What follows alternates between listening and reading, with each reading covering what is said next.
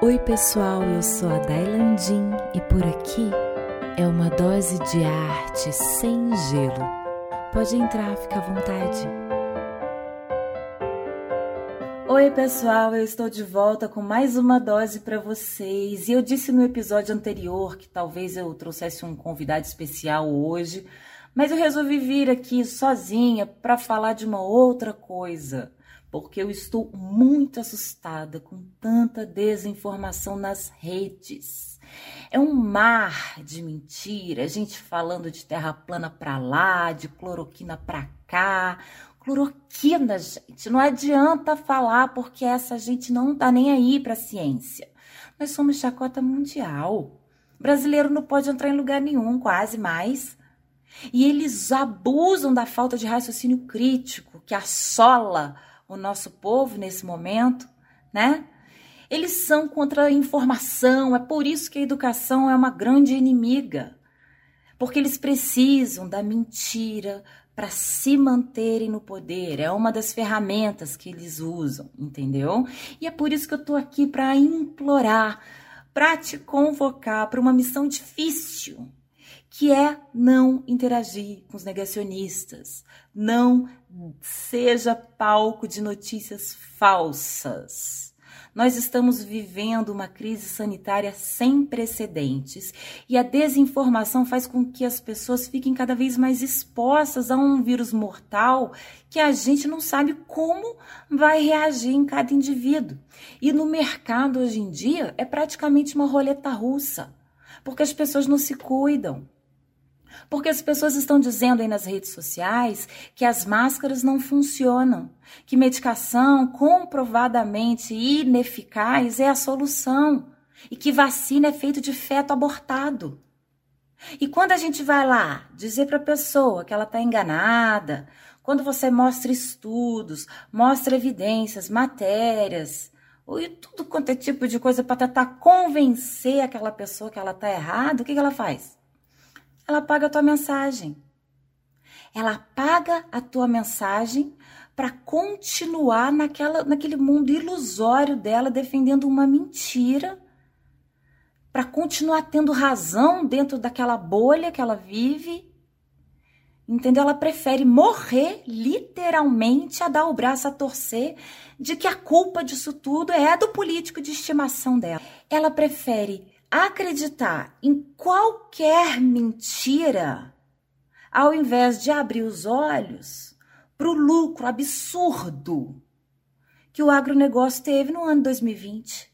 Ah, mas o arroz está caro por conta da pandemia. Eles pensam isso. Isso aqui é o quê? Você quer que a senhorinha lá entenda de, de economia, de exportação, de livre mercado? Não vai entender.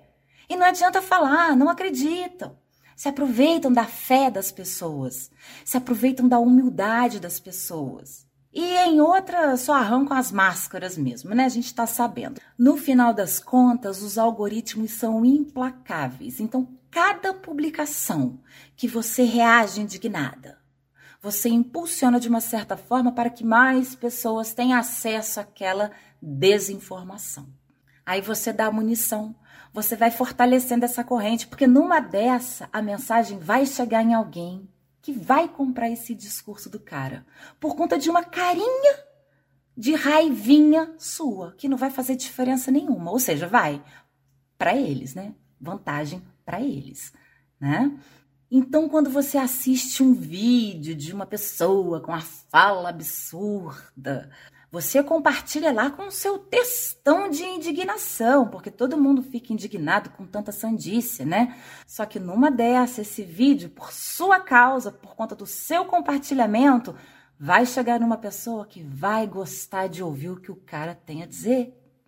E aí, pronto, você está ajudando que essa informação chegue em pessoas que potencialmente comprariam esse discurso.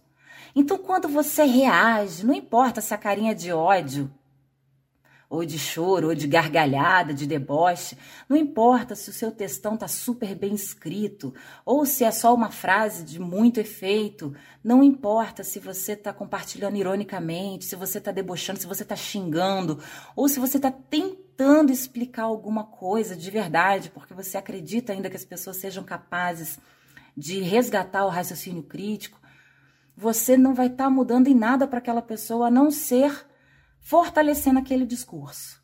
Entendeu? Mais uma vez eu digo, os algoritmos são implacáveis. A gente precisa, na real, é inundar essas redes com notícias reais, com informações verdadeiras. A gente precisa resgatar a humanidade nas pessoas. A gente tem que usar as redes sociais para mais mensagem de amor e a gente precisa abafar esse discurso de ódio. A gente precisa abafar esse tanto de mentira. A gente não pode mais continuar gerando engajamento para essa gente, dando dislike ou qualquer coisa que seja.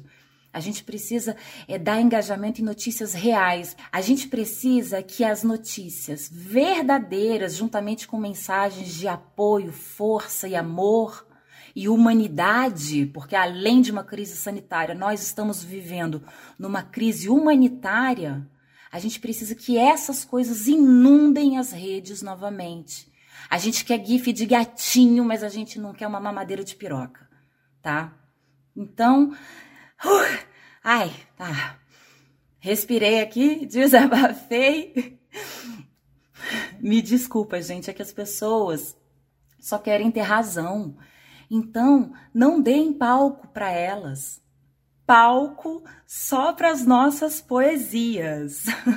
E eu vou declamar uma poesia aqui hoje, apesar do meu desabafo, né? O objetivo aqui é compartilhar poesias, né? Então, eu vou falar uma que eu escrevi há alguns meses atrás e eu acho muito pertinente. Se chama Nós Somos os Outros. Eu abri os meus olhos pela primeira vez e senti uma fonte de luz me acariciando e na sequência explodi. Explodi de amor por mim e por tudo que vi. Eu me tornei louca esse dia. Amar demais enlouquece, sabia? A não ser que seja amor próprio, porque amar somente a si apodrece. Até então eu vivia em um mundo de fantasia, dor, perda, angústia só aconteciam com os outros. Aqui, só poesia. Mas com os outros, nós somos os outros, somos a doença que nos cabe, somos o inferno, como dizia Sartre. A quem fale sobre o viver, sobre o sorrir, sobre o pesar, a quem diga que para sobreviver é necessário se adaptar. tenha santa paciência, Charles. Se coloque no seu devido lugar, porque aqui todo mundo tem consciência. A gente reflete, a gente sabe o prejuízo que a gente quer causar. Ai, gente, desculpa pela poesia densa, pela fala densa, mas é porque eu realmente achei isso tudo muito necessário e, e é isso, não compactue com notícias falsas, não seja palco. Quando você vê algum comentário muito absurdo, alguma notícia falsa, só denuncia. Por mais que as, as plataformas às vezes não reconheçam a denúncia, vocês continuam, insista, todo mundo. Imagina se todo mundo começar a criar esse hábito daqui a pouco, as notícias reais que a gente também vai começar a espalhar começa a sobressair nesse mar de mentiras, tá bom? Denuncia, não promova e é isso. Porque não tem mais conversa e passa lá no meu Insta, é dai.landim. Eu respondo todo mundo.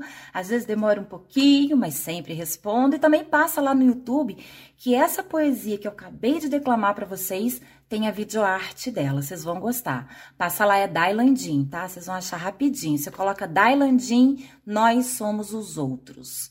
E aí você vai ver a videoarte que eu fiz dela lá. Tá?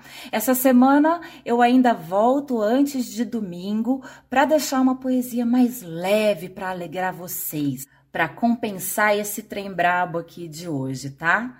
E aí a gente vai equilibrando as coisas, equilibrando os conteúdos, tanto que a gente consome como que a gente produz, né? Senão a gente pira. É sério, gente, precisa de um levezinho de vez em quando. Se você ficar só nas notícias, notícias, notícias, você vai surtar. Então, vamos equilibrar. A gente não pode deixar de ficar informado, obviamente. A gente precisa multiplicar a informação, tá? E denunciar as desinformações e também consumir conteúdo de leveza, tá? Ver uns gifs de cachorrinho, ouvir umas poesias, uns gatinhos fofos, uns bebezinhos rindo, tá bom? Então é isso, eu vou finalizar com um aforismo aqui agora, tá? O problema hoje não é o saber. Quem se importa com a verdade até então? Eles querem florescer no meio da lama da razão. Um beijo e até a próxima!